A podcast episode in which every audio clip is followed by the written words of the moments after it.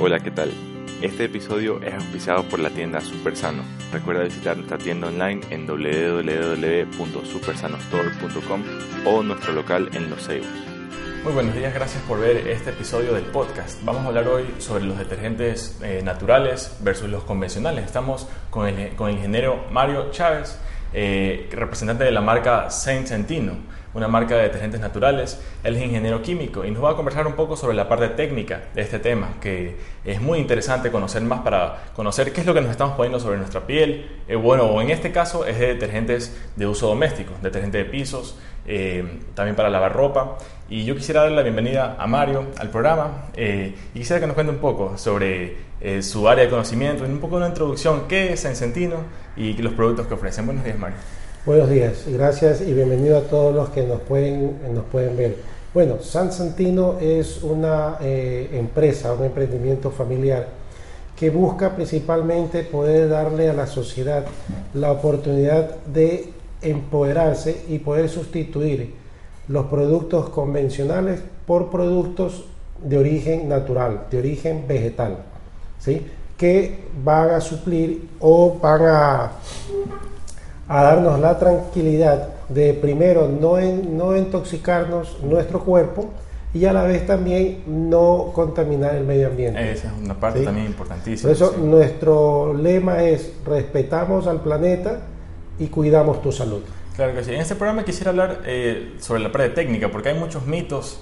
Eh, yo tampoco soy un especialista y quisiera preguntarte, Mario, ¿cómo, cómo es, eh, qué tiene diferente un detergente industrial, convencional, eh, ¿qué tiene en ellos, qué hay en ellos que puede hacer daño para la salud, daño para el medio ambiente?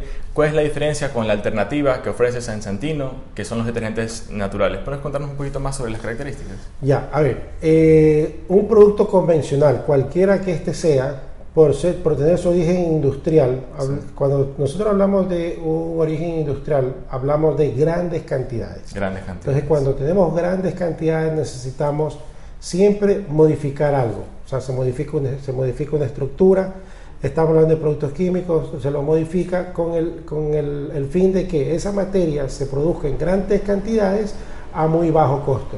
Entonces, ¿para qué? Para establecer un, un, este, un ingreso a un mercado competitivo, ¿ya? en el cual nos entregan un, un producto de limpieza, pero sin las letritas chiquititas ah. de un contrato, en el, que en el que no te van a decir nunca qué va a suceder a corto, mediano o largo plazo con tu cuerpo, con, el, momento que te expones a ese producto y qué le va a pasar al planeta. Es, interesante. Y tal vez para poner un poco de contexto, ¿qué tipo de detergentes estamos hablando? O sea, detergente de piso, ¿de qué tipo de detergentes estamos, eh, qué tipo de productos tenemos? Bueno, para, para eh, decirte algo ahí y y que podría sonar alarmante, pero estudios científicos, estudios científicos han determinado que en el cordón umbilical del recién nacido se han encontrado trazas de 500 productos químicos que se encuentran en productos de limpieza. ¿Qué, qué, qué te quiero decir? Que todos los productos convencionales, aquí no hablemos de marca, todos los productos convencionales, ¿sí? de una u otra manera, tienen ingredientes de los cuales terminan siendo, tienen una, un grado de toxicidad mayor o mediano. Yo puedo corroborar eso con la parte de, de, la, medicina, que también eh, se conoce que cuando las personas toman antidepresivos, toman anticonceptivos, toman diversos tipos de pastillas, de todos modos el cuerpo metaboliza y sale por la orina. Y luego esta orina pasa por un sistema de tratamiento de agua, pero de todos modos cantidades traza siguen estando en el agua potable de, de, todas las ciudades del mundo prácticamente. Ustedes pueden ver estudios de cómo en el agua potable de las ciudades hay cantidades traza. Quisiera tal vez indagar un poquito en esto. ¿Qué es una cantidad traza? Porque... O sea, eh, cuando, cuando, determinamos y decimos esa palabra, trazas, estamos hablando de que es una cantidad que prácticamente es, pasa desapercibida. Pero yo voy a llevar a otro ejemplo, un ejemplo más, más este, que se ve cotidianamente. Veámoslo por el desinfectante de pisos. El desinfectante de pisos tiene un ingrediente, un activo que desinfecta, pero que este producto es altamente tóxico para el medio acuático. Y, si está eh, y si ese producto está en contacto con nuestra piel, ¿sí? tiende o, dependiendo de la cantidad de desinfectante que hayamos, hayamos, hayamos manipulado, puede eh, crear irritación o lo que se llama una quemadura química muy baja, pero es una irritación. Ahora, imaginémonos que en una limpieza utilizamos 100 cc de un desinfectante. Generalmente este aditivo, este aditivo del que estamos conversando, tiene eh, alrededor de un 5 a 10% de producto activo. ¿Qué significa? Que 10 cc de este producto lo estamos utilizando. Obviamente, hacemos, eh, eh, tenemos la limpieza, desinfectamos del, desinfectamos del piso, pero luego ese trapo es enjuagado. Claro que sí. Si nosotros generalmente manipulamos el trapo, vamos a tener ese producto en nuestras manos. ¿Ya? Entonces, nosotros somos todo lo que comemos, olemos y manipulamos. Entonces, ese producto ya está ingresando por osmosis a nuestro cuerpo. Ya Luego de eso, estamos, ahí, comienza, ahí comienza la exposición. Luego, el desinfectante tiene fragancia y la fragancia es generalmente derivada de petróleo, de un producto químico derivado de petróleo. Es más, para que una fragancia pueda perdurar en el tiempo, se necesitan fijadores. Mm. Y esos fijadores son los talatos. Y el talato es un derivado del petróleo. Entonces, por ejemplo, este solo este ingrediente, en estudios así también que nosotros hemos podido revisar, eh, incrementa la incidencia en un 10% del cáncer de mamas. Y, eh, y, en el, y, en, y en, el, hogar, ¿quién es el que más utiliza o manipula productos de limpieza? Son las mujeres. Es interesantísimo porque se escucha, yo también he escuchado, pero ahorita vamos a indagar en esto de los derivados del petróleo. Voy a hacer un pequeño cambio en la cámara de acá eh, y vamos a seguir conversando. Quisiera recordarles que este programa es auspiciado por la tienda Supersano, supersanostore.com y estamos eh, con el representante de la marca San Santino de detergentes, uno de los integrantes del equipo San Santino eh, en este subprograma. Voy a hacer un pequeño cambio en la cámara de acá y vamos a continuar con el programa, con los derivados de petróleo.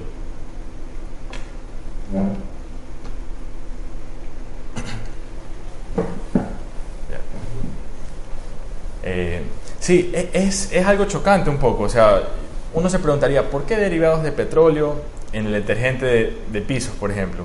¿Nos puede, ¿Nos puede comentar un poquito? O sea, ¿por qué se utiliza derivados de petróleo dentro de la industria de la limpieza o de los detergentes?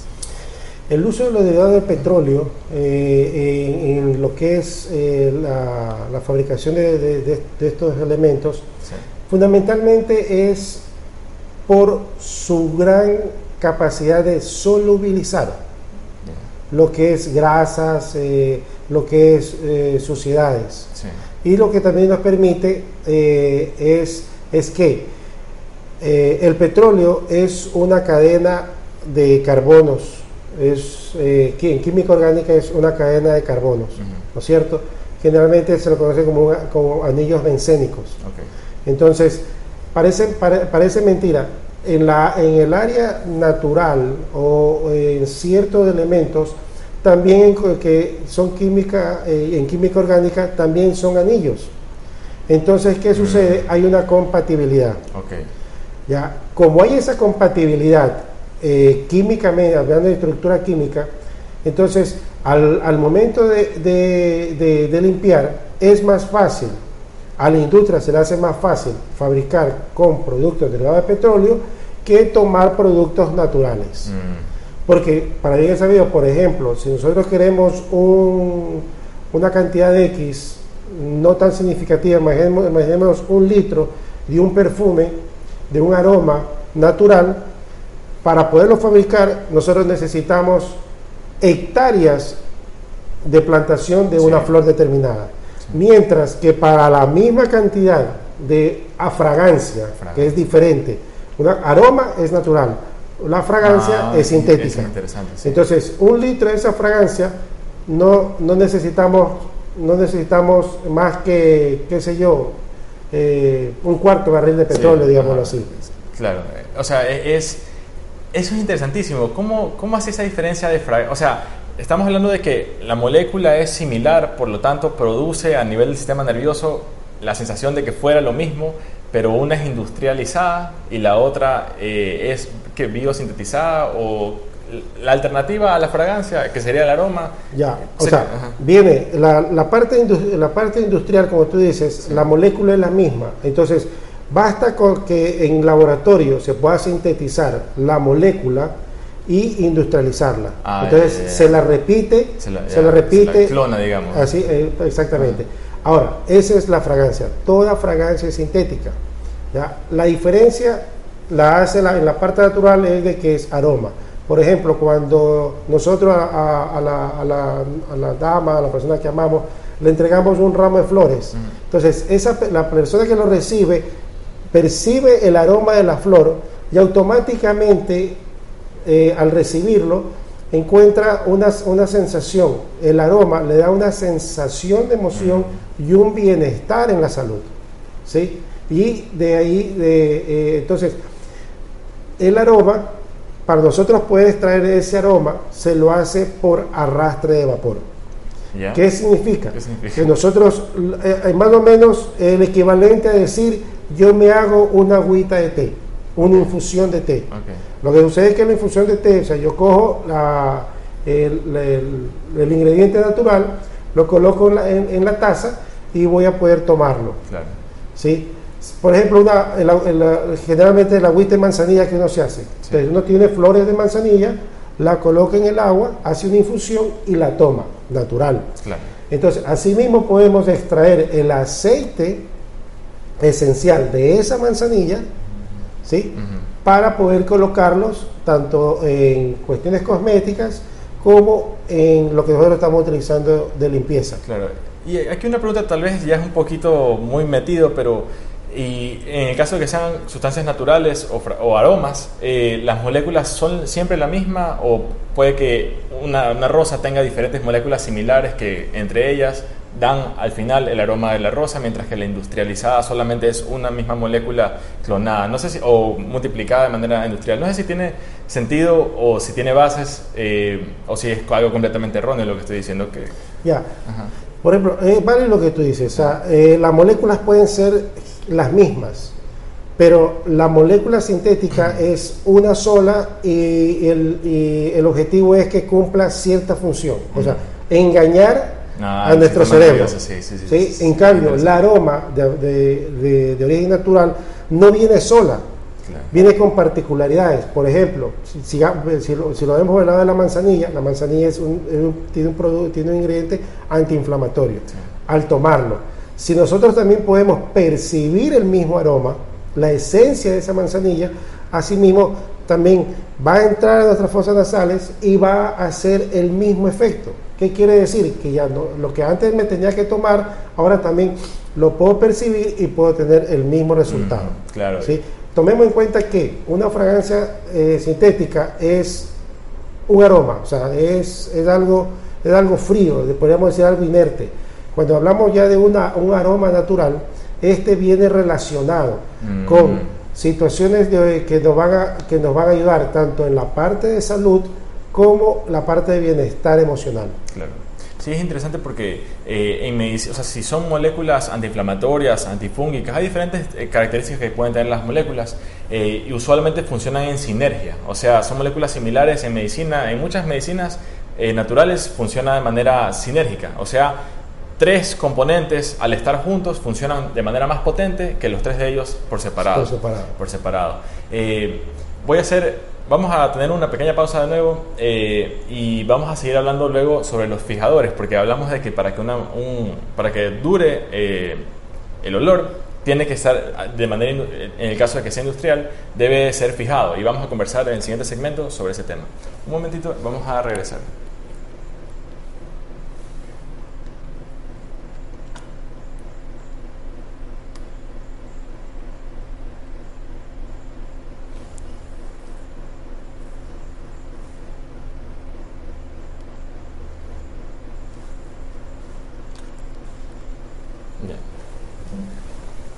La tercera parte del programa. Eh, nos, queda, nos, queda todavía algunos, bueno, en verdad la química es, es, bien amplia. Es muy amplia y mientras uno más conoce, supongo que más uno se puede ir metiendo dentro del campo de conocimiento, especialmente cuando ya, hablamos, cuando ya hablamos de la parte de bioquímica o incluso la parte de tecnología que ya tiene que, tiene que ver con utilizar varias, varias ramas de conocimiento, por ejemplo la medicina combinada con la tecnología, con la química, va a llevar a, grandes descubrimientos en el futuro. Pero esos son temas de pronto para otro, otra conversación. Ahorita estamos hablando básicamente de los detergentes, de los detergentes naturales versus los eh, convencionales que tienen diferentes características. Eh, uno de ellos, conversábamos al inicio del programa, es que los detergentes convencionales, industrializados, necesitan ciertas moléculas para que su olor quede por, varias, por mucho tiempo o por mayor cantidad de tiempo. Eh, que eran los fijadores. ¿Nos podrías contar un poco sobre este tema que comenzamos un poco a tocar en el principio, pero de pronto conversar? ¿Qué es un fijador? Ya, un, fijador es un ingrediente que se coloca para poder evitar de que esa fragancia se disipe muy rápidamente. Un ejemplo de esto podemos verlo cotidianamente es cuando nosotros vamos a comprar un perfume, ¿sí? Eh, lo medimos la calidad del perfume por el tiempo que, que, que perdura en, nuestro, en nuestra ropa o en nuestra piel. ¿sí? Entonces, para que esto suceda, necesita un fijador. Y generalmente eh, los fijadores son de origen petroquímico. También. Son los que se llaman talatos. Nosotros podemos buscar en internet la palabra talatos y vamos a ir y nos va a llevar al mundo de fijadores de perfumes, de perfumes, de fragancias. Sí. Y también nos va a decir el grado de toxicidad que tiene este producto. ¿sí? Entonces, y no, y no solamente pasa con, con, con, esto, con, estos, con estos productos, ¿sí? Eh, también hay otros de origen químico que si bien es cierto, no son tan eh, eh, tóxicos. o invasivos como, como podría ser un talato, a largo plazo también terminan originándonos un prejuicio. Claro, y también supongo que en el medio ambiente, porque luego de que lo utilizamos en la casa, eso se va... Eso de ahí no hemos conversado tanto. ¿Cuál es el impacto en el medio ambiente de los detergentes? Mira, de los detergentes, los limpiadores, hasta de los desinfectantes. Eh, vamos, vamos por otro de mayor cotidianidad, el cloro. Listo. ¿sí? El cloro lo utilizamos líquido, pero el estado natural del cloro es un gas. Por un proceso químico logramos fijar ese gas a una solución y la solución es otra cosa que agua con soda cáustica. ¿sí? Entonces, ¿qué pasa? Que el momento que nosotros utilizamos el cloro en nuestra casa, para cualquier superficie, y lo aplicamos, el producto va a reaccionar algo que se me, se me estaba quedando es decirles que el cloro es un producto altamente tóxico y corrosivo. ¿Ya? Entonces, ¿qué pasa? Que y ataca la materia orgánica. para los que hemos utilizado, para los que hemos utilizado cloro en algún momento dado, contra alguna cuestión, por ejemplo, la basura, que desperdicio de animales, de pronto de pescado, de red y todo eso comienzan los malos olores, nosotros venimos y pues le ponemos un poco de cloro y ese cloro, primero que elimina el olor, ¿sí? Pero nos podemos, si nos fijamos, vamos a ver que ha destruido esa, esa materia orgánica, ese desperdicio. Imaginen eso en nuestro organismo. Exactamente. Si yo coloco eh, eh, cloro y, en una superficie, pisos, que sea, paredes, mesones, lo que sea, el momento en que, el momento en que entre en contacto con esa superficie, va a reaccionar el producto. ¿sí? Va a actuar sobre lo que está en la superficie, pero al momento de actuar en química, el momento en que dos, este, hay un contacto, siempre hay un desprendimiento, o sea, siempre hay un viraje. Entonces, ese desprendimiento o viraje de sustancia implica que cada uno va a ir a su estado natural. en este caso, el cloro va a ir a su estado natural, que es gas. Por eso es que cuando nosotros usamos cloro y, eh, a lo lejos ah. percibimos y dice, ve, ahí están utilizando el cloro. Y, más que nada, no evitamos eh, percibirlo, sino más bien hacemos así. Inhalamos más. Entonces, imagínense si ese cloro, ese clase de cloro que es corrosivo, que es destructor de la materia orgánica, empieza a ingresar a nuestro cuerpo, comienza también a destruirlo. Claro que sí. ¿no?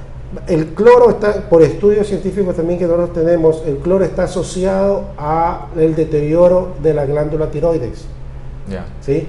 Entonces hay muchas personas que, que a estas alturas, eh, amas de casa, eh, que dicen, el agua me engorda. Mm, y no es otra cosa que problemas, ya esa, persona tiene problemas de tiroides, pero no sabe por qué tiene ese problema. Claro. Si en la familia nadie sufrió así, mi abuelita nunca se enfermó, ha vivido 100 años, tengo una abuelita que ya te lleva por los 98 años y no pasa nada, ella está, está sana, pero ¿por qué? por los usos ya más permanentes de los... claro, eh, sí, o sea, yo, yo, con esto pienso que definitivamente es un factor de riesgo. Si te va a arruinar tu vida el cloro, probablemente en la mayoría de las personas, porque hay personas que pueden tener mayor predisposición genética o, de cualquiera que fuere, eh, pero aunque no te vaya definitivamente ser el factor principal para una enfermedad. No es algo que quisieras poner en la mesa de los factores de riesgo. O sea, si puedes evitar un factor de riesgo, por ejemplo, el de usar detergentes que se ha comprobado que son dañinos, especialmente si ya lo conoces. Por eso es que estos shows son shows informativos, de pronto para indagar un poco más en la parte técnica de por qué, cuál es el efecto dañino, en este caso del cloro, y, eh, y también yo además del efecto dañino en nuestro cuerpo, yo puedo imaginarme nomás, luego de que ya usamos el cloro y eso se va realmente el ciudadano común y corriente yo tampoco conozco. ¿Y dónde se irá esa agua con cloro y con determinados ahí, ahí, viene, ahí viene la parte ya de que una vez que tú haces la descarga, ese producto va hacia un lecho. Nosotros tenemos, puede ir a un estero, como, como pasa aquí en Guayaquil, puede ir a ríos, como pasa cerca de ciudades que estén a, a, orillas de ríos, o puede ser en, a mar, en, lo caso, en el caso de la costa. Entonces, ¿qué es lo que sucede? Nosotros estamos utilizando para nuestra comodidad aparentemente estamos utilizando un producto que va a suplir nuestras necesidades inmediatas, ah. pero nos está perjudicando a nosotros y así nos está perjudicando el ambiente en las descargas. Otro, otro producto que se puede ver, como lo habíamos analizado anteriormente, en el desinfectante de piso. Una vez que nosotros lo utilizamos, ¿qué sucede con, la con, el producto? Se, va, se, se descarga, ¿no es cierto? aunque apenas son 10 cc que podemos decir son trazas, pero si nosotros sumamos la cantidad de familias que tiene Guayaquil y que generalmente limpiamos entre un, de una a tres veces diarias, entonces si nosotros vamos a empezar a sumar, podemos ver la cantidad de sustancias que estamos enviando a nuestros esteros y solamente en un producto. ¿Qué pasa con el detergente? Todos los días tenemos que lavar la ropa. Y los detergentes tienen silicatos, tripolifosfato, sodio lauril, tiene ácido, eh, ácido este, benzoico. Entonces, todos esos ingredientes terminan destruyendo el medio acuático. Eso de ahí, a mí, a mí me encanta el estero salado. Aquí en Guayaquil, a mí me gusta andar en que en el estero salado. Es fantástico, es una maravilla natural y no sé hasta qué punto eh, tiene un poco, tú tienes un poco de experiencia sobre cuál es el daño, o sea, realmente hay descargas, yo tengo entendido que hay descargas directas al estero salado. ¿Esto conoce si es cierto eh, o...? Claro, por ejemplo, este, en los últimos años se ha tratado de, eh, de ver, la ver, la manera más de concientizar, ah. los organismos públicos han tratado de ver la forma de remediar el estero. Entonces lo tratan de oxigenar, lo tratan de hacer una serie de cosas, pero nada va a ser suficiente si no, si no logramos detener la alimentación de contaminar. de nada me va a servir a mí estar tratando de restablecer si sigo teniendo la descarga. Ahora, este, podemos ver, por ejemplo, en, ciertas partes, de, cuando vamos por la calle que hay esteros y la marea está baja, el olor el olor a azufre, el, olor a metano que hay, es porque el suelo del estero está contaminado.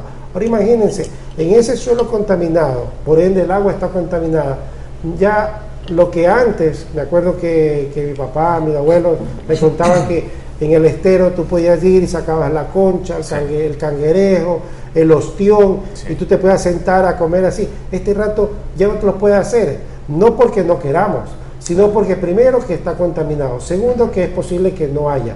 Y si hay ese, ese, alimento, va a terminar siendo, siendo un veneno. ¿Y cómo remediamos esto? Tal vez lo principal y lo inicial es tomar conciencia. Primero informarnos, pues, ¿verdad? Claro, por supuesto. Yo pienso que a medida que los ciudadanos y los consumidores nos enteramos de este tipo de información, ya vamos a tomar mejores decisiones para nosotros, para el medio ambiente, eh, porque si uno conoce que, o sea, no es que voy a apuntar con el dedo a, nadie, pero si uno conoce que el detergente que uno utiliza va a llegar al estero salado, primero y ya si es que todos los ciudadanos comenzamos a hacer conciencia de eso, yo creo que eso es lo que eventualmente va a llevar a un cambio no político, porque no creo que es algo dictado desde la autoridad, sino es algo que la gente está pidiendo. La, demanda del consumidor va a, va a requerir que la, eh, que la oferta de parte de la industria sea distinta. Y, y Sensantino es una, yo, yo, yo, yo, lo utilizo en la ropa, por ejemplo, en mi casa lo utilizamos y yo considero que funciona igual de bien sin los efectos dañinos. O sea, ya una vez que uno conoce, ya no vas a utilizar la, la, la parte que tú conoces que es negativa. Entonces, yo, yo considero que sí es algo importantísimo. También, no sé si es por ponernos tal vez muy trágicos, pero a nivel de los océanos también hay contaminación de los peces. O sea, en el caso de la medicina yo conozco que con el atún especialmente hay un problema de contaminación de mercurio. Entonces que gran, dietas eh, con grandes cantidades de atún se ha asociado con eh, intoxicaciones en mercurio, con mercurio en las personas. Entonces sí me parece algo muy trágico realmente que nosotros como, como, como conversábamos, que por por tener una comodidad en lo inmediato, no nos damos cuenta del daño que estamos haciendo más a largo plazo. Eh, ¿qué, más, ¿qué, más, temas eh, sería, sería, tal vez dentro de la parte técnica de la química, eh, sería interesante o importante poner como bases para este programa informativo? Bueno, una, una de las situaciones que debemos, debemos tener claro es que, es que a más de concientizarnos, ¿no? Debemos tener, tener en cuenta de qué es, qué es lo que buscamos al fin. ¿no? Eh, el fin. Eh, porque nuestro, nuestros problemas de salud fundamentalmente se debe a lo que consumimos. ¿ya? Entonces, este rato hay muchos cambios de estilo de vida. ¿Por qué? Porque hay enfermedades. Generalmente en, una familia, de cada, de cada nueve, ocho tienen algún tipo de enfermedad y ya la vienen arrastrando desde el nacimiento. Entonces muchas veces no, sabemos el por qué, pero el por qué está ahí, es en lo que utilizamos. Sí. Generalmente ahora ya hay alimentos naturales, ya tenemos al alcance ese tipo de cosas, este, y no debemos eh, de pronto fijarnos en el costo sino fijarnos más bien en el beneficio. ¿ya? ¿Por qué? Pues yo le doy un ejemplo práctico. Cuando nosotros tenemos un hijo, un hijo pequeño y comienza a gatear, nosotros lo que buscamos es que el piso esté totalmente desinfectado, ah, totalmente limpio. Vamos con cloro. Ah, Como ya les expliqué, el cloro se desvanece en el aire, ya intoxica el ambiente y para toda la, toda la familia que lo perciba. Luego, como les dije, el cloro se va y queda una solución de soda y esa soda cáustica va a quedar en el piso. Son trazas. Pero cuando nuestro hijo comienza a gatear, ¿qué mm. pasa? Terminamos en el pediatra o en el dermatólogo porque nuestro hijo comienza a aparecer unos, un salpullido, una irritación que no sabemos del por qué. Asumimos que es del calor, mm. que puede ser uno de los factores, pero llegamos donde el, el pediatra o el dermatólogo y inmediatamente lo que dicen es su hijo presenta un problema de alergia. Pues en ese problema de alergia dice cero productos químicos. ¿Ya? Entonces, imaginemos, imaginémonos, imaginémonos eso, o sea, qué es lo que está sucediendo. Y, como les digo, no fijarnos en el costo, sino fijarnos en el beneficio, la prevención de salud. Sí. Eh, eh, este, este rato, por ejemplo, el Ministerio de Salud se fija, se está fijando más en invertir en prevención de salud que en la aplicación de medicinas o o la implementación de políticas para tratar de, curar a la población. Claro, que igual es no pensar directamente en el costo inmediato, pero a largo plazo sí te va a costar de todos modos todas las enfermedades, y no solo costo económico, sino también costo de sufrimiento. Eh, y quisiera tocar eh, también el tema de los productos como tal. Eh, de pronto si nos puedes conversar un poco sobre el jabón de platos, el lavavajillas, que yo lo utilizo, me parece muy bueno. Hay dos aromas, hay cítrico, también hay de rosas. ¿Nos podrías comentar un poco sobre en qué consiste? Por ejemplo, eh, este, este producto que nosotros, que nosotros este, sí, este, este, producto que nosotros hemos diseñado, ¿ya? sustituye al al, a la vajilla convencional. Sí. Es un producto en barra, pero que tiene eh, como material, tiene un mineral de origen volcánico. Este mineral de origen volcánico se utiliza, mucho en lo que es remediación de suelo. Ah, Aquí lo utilizamos para que nos sirva la limpieza porque nos da un poco de abrasión, ¿sí? Ah, exfolia, exfolia la mano a la persona, no la reseca, no, no, la, no la daña y la descarga. Ahora sí, a ver, yo estoy teniendo un producto natural que me ayuda en la limpieza, que no me va a afectar mis manos, no me va a, no me va a afectar la, este, si lo percibo, y una vez que lo descargo, lo que anteriormente iba, iba, a alimentar la contaminación, ahora voy a ayudar a que se remedie el suelo de mi ¿Nos puedes contar un poco eso? ¿Cómo se remedia? Porque ah, tocamos un poquito, pero ¿en qué sentido remedia el... Ya, el, el mineral de origen volcánico es un producto eh, de, rico en sílice eh, y, carbonato de, y, carbonatos. Entonces, estos dos productos, hay, eh, el momento de, que llegan al suelo, hay un intercambio catiónico. Ellos absorben este, ciertos minerales que perjudican al suelo y entregan lo, una parte de su estructura se le entrega al suelo y eso hace que se recupere. Por ejemplo, este, este, es uno de los productos que se utilizan también en lo que es eh, el tratamiento de suelo en camaroneras. Una vez que la, la, piscina de camarón ha sido vaciada, siempre hay espacios donde el suelo comienza a tener un, un proceso de degradación y putrefacción.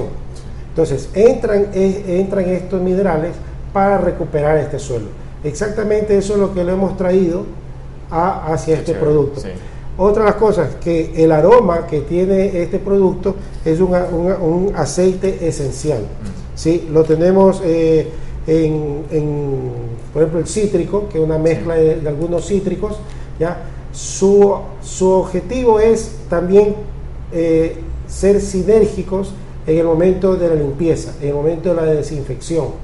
Y luego de eso, que ya la vajilla está, eh, ya está lavada, sabemos que durante la noche siempre mm, en las casas por ahí podemos tener un insecto, una cucarachita, las moscas y todo eso.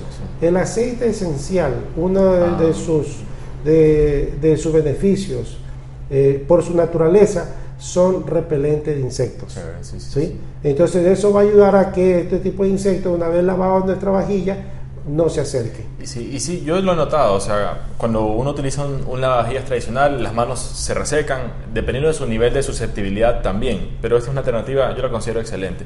De pronto podemos hablar de los productos que tenemos aquí, porque este también lo utilizamos en mi casa, y yo lo considero excelente también. O sea, este, este, este, este de aquí es el, detergente eh, líquido para lavado de ropa. Este producto, por ejemplo, generalmente un detergente convencional, viene con carbonato de sodio, este, que, es, que es el que se utiliza la base para poder, para poder lavar, tiene metasilicatos, tiene fosfatos y todos estos productos también, una vez que se descargan, destruyen el medio acuático y destruyen los suelos. ¿Por qué? Porque se incrementa el nivel de fósforo en, en el agua y los peces no viven ahí. ¿Por qué?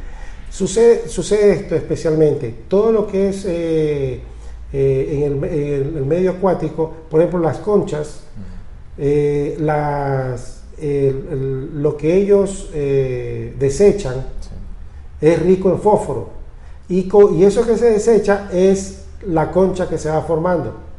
¿sí? Lo mismo en los cangrejos, ¿sí? porque es rico en fosfatos. Ahora, cuando los peces eh, eliminan, eliminan sustancias, eliminan sustancias ricas en fósforo. Las S estamos diciendo. Exactamente. Entonces, ¿qué sucede? Que ese, e, ese, esas heces comienzan a incrementarse y en el agua se incrementa el nivel de fósforo. Al incrementarse el nivel de, de, fósforo, ya, ya sea por, por esto de, de, los peces, es, eh, ya ellos ya no pueden estar ahí, buscan otros lugares. Entonces, si nosotros tenemos descarga de fosfatos, de metasilicatos, de carbonato adicional en gran cantidad, podemos deducir de que en ese lugar no vamos a tener vida acuática. Claro, nuestro estero salado aquí en Guayaquil. Fundamentalmente. Entonces, este producto está diseñado de tal manera de que no contiene metasilicatos, no contiene fosfatos, lo que lo está, está diseñado es en eh, eh, base vegetal. que es derivado de, caña de azúcar, del maíz, del coco. Entonces, y eh, fundamentalmente hay un árbol, por ejemplo, eh, a nivel de nuestros ancestros o los indígenas, los aborígenes, ellos utilizaban de un árbol que se conoce con el nombre de jaboncillo, ellos, ellos extraían de ahí la resina y con eso lo utilizaban para lavar la ropa, para lavar el, cuerpo, lo utilizaban como champú. Entonces lo que hemos, hemos, visto es traer eso, eso y, traerlo, formularlo y ponerlo al alcance y disposición de, nuestra sociedad, de, la población. ¿no? Entonces este, este producto no va a tener ningún tipo de residual, porque otra de las cosas cuando utilizamos un detergente normal, este, generalmente nos toca utilizar un suavizante porque la ropa queda reseca. y queda reseca es por los residuos de, los residuos cáusticos que tiene el detergente. ¿sí? Que igual van a estar en contacto con nuestra piel. Por supuesto, entonces dependiendo del grado de alergia o el grado de sensibilidad de nuestra piel, vamos a encontrar que vamos a estar con salpullidos o que de pronto comenzamos ya a, a, sudar, y tenemos una picazón, un ardor y nos puede causar alguna laceración. Entonces, generalmente eh, ocultamos eso con el uso de un suavizante. Mm. ¿ya? Con este producto no deja ningún tipo residual y la ropa al final parece que hubiésemos utilizado un suavizante. Una pregunta, ¿el suavizante eh, retira estos elementos que causan daño en la piel o los bloquea con otros elementos adicionales? Sucede que un detergente siempre es alcalino, porque necesita eliminar la suciedad de la ropa. ¿ya? Entonces, el residual que tiene es alcalino. Un suavizante ah, es de origen ácido. Entonces, lo que hace el suavizante es neutralizar el alcalino, pero no necesariamente elimina el residuo. Ah, listo, listo. ¿no? Entonces, ¿qué sucede? Neutraliza, o sea, eh, eh, imaginémonos que en la piel, en grado de alcalinidad, estamos en 8 y el suavizante hace que el eh, grado de alcalinidad baje a neutro a 7 ¿no es cierto? Pero cuando nosotros comenzamos a sudar, el sudor también es alcalino. Ah. Entonces, ese sudor, al, al, unirse con el, con el residual de la ropa, ¿qué pasa? Comienza a elevar el pH nuevamente y lo lleva de 7 que estaba neutralizado, lo puede llevar a 8, 9 o 10 dependiendo del grado de sudoración. Y de ahí comenzamos, comienza la, eh, eh, una, el mal olor, eh, comienza la irritación y la molestia. Y también el factor de riesgo como tal, aunque uno no presente. Por supuesto. Que haya una alternativa. Entonces, este producto, mira, este producto nosotros lo diseñamos y eh, lo utilizan personas que, que relativamente tienen unos problemas grandes de alergia dérmica, ¿no? Y con este producto lo ha ido muy, muy, muy, muy bien. Nos han felicitado por ello. Y, bueno, estamos... Y, tenemos uno más, del detergente de pisos. De pronto podemos... Eh, este es un desinfectante, este es un desinfectante, de piso. Sí. Tiene el mismo, el mismo principio. La base de, todos estos productos es, ser de origen vegetal. ¿no? Eh, nuestro activo para, para desinfección es el vinagre. Y todos conocemos que el vinagre viene de un origen natural, o sea, viene de la doble fermentación, de, puede ser de frutas, puede ser de caña, ¿sí? Puede ser de cebada, puede ser de papa, ¿sí? todo lo que, todo lo que, tenga eh, características eh, de azúcares, de almidones, mm. puede, se puede poder fermentar y poder obtener vinagre. Ahora, este producto también, por ejemplo, nosotros le decimos gluten free, ¿no? Generalmente se asocia el gluten free a la alimentación, pero en este caso el vinagre que nosotros utilizamos es de origen de fruta no es de cebada, mm. porque eh, eh, donde puede, podemos encontrar gluten. ¿ya? Entonces, como les decía, el producto, los productos no solamente son con lo que nos alimentamos, mm. sino con lo que percibimos, con lo que manipulamos. Cuando nosotros tenemos una crema, nos la ponemos en la piel, ¿sí? se seca, ¿qué es lo que ha sucedido? El cuerpo ha absorbido eso. ¿no? Así mismo sucede en el momento de, por ejemplo, nosotros hacer la limpieza, se desprenden los, se desprenden los los aromas, las sustancias y nosotros las vamos a percibir. Entonces, en el momento de percibirlas, eh, eh, el momento de percibirlas, lo que vamos a obtener con este, este tipo de productos es ayudar. Imagínense si podemos desinfectar una superficie, como al momento de percibir vamos a desinfectar, desintoxicar nuestro cuerpo. Le aseguro que una vez que uno comienza a utilizar los productos naturales de todas las, de todas las situaciones, tanto de alimentación, de cosmética, ahora que tenemos la oportunidad de limpieza, lo vamos a empezar a utilizar. Al poco tiempo, nosotros, nuestro cuerpo va a crear resistencia a un producto químico convencional. Eso es interesantísimo, Y eso nos va a dar a nosotros, como quien dice, el semáforo, de decir, yo llego a un área donde comienzo a sentir reacción, entonces digo, aquí utilizan productos convencionales. Entonces, ya mi cuerpo, nuestro cuerpo ya nos avisa, ¿sabes qué? Aquí hay contaminación, cuídate, aléjate de ahí. Claro que sí. Y de ahí nosotros vamos a ir eh, indicándole a las personas, sabes qué? mira, tú estás consumiendo productos que, contaminan, eh, te recomiendo esto, eh, mira la tienda Super Sano, síguelo de ellos. Eh, hay, información de la que tú te puedes servir y todo eso, porque para eso son estos espacios, para que las personas nos podamos informar. porque ¿qué sucede? Todo este tiempo la industria nos da el commodity de solucionar nuestra necesidad, pero no nos dice qué hay detrás de eso, qué es lo que puede suceder después. Como, te, como, como, conversábamos, Santino es, es, un emprendimiento que, familiar que lo generamos a raíz de, de tener eh, crear una empresa, una empresa que, le puede, que pueda dar seguridad. ¿sí? Que cada que, que ustedes vean eh, la marca Santino en un producto, sepan que es un producto totalmente seguro, totalmente sano, totalmente natural. Esa, esa es nuestra filosofía de haber creado Santino y como experiencia personal, a mí me diagnosticaron no acercarme a productos químicos. No tengo una enfermedad catastrófica, pero me dijeron, tu grado de exposición a productos químicos ya llegó al límite, tu cuerpo no resiste más. Entonces, con esa experiencia dije, bueno, si a mí me está sucediendo esto, esto es algo que le va a suceder a mi familia, a, mis familiares, a, a, mis amigos y todo eso.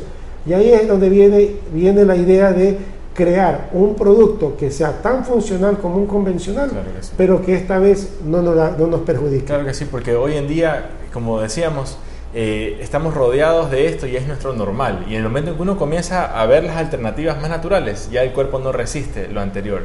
Y todo esto se da en base a la experiencia y la experiencia se la busca cuando ya la información ha llegado a la mente y una persona ya toma la decisión de tomar las reglas de su propia salud. Muchísimas gracias Mario por haber estado en el programa eh, y recuerden pueden descargar este episodio en la aplicación podcast, en la aplicación iBooks. Mi nombre es Rafael Martínez, esta es la tienda Super Sano y muchísimas gracias por haber escuchado o visto este episodio.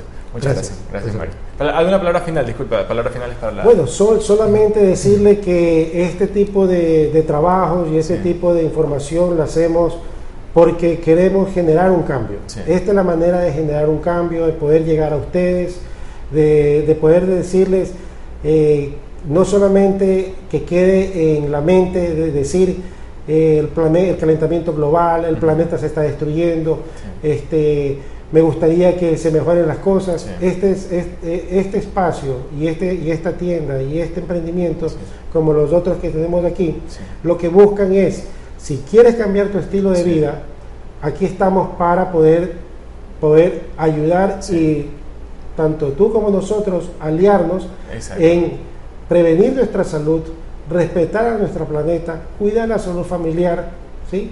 y dejarle un planeta mejor, a, nuestra descendencia. En nuestra propia vida, ¿qué cambios podemos hacer para llegar a ese sitio donde queremos llegar como sociedad? Por supuesto. Muchísimas gracias a todas las personas. Gracias, Mario. Nos vemos la próxima.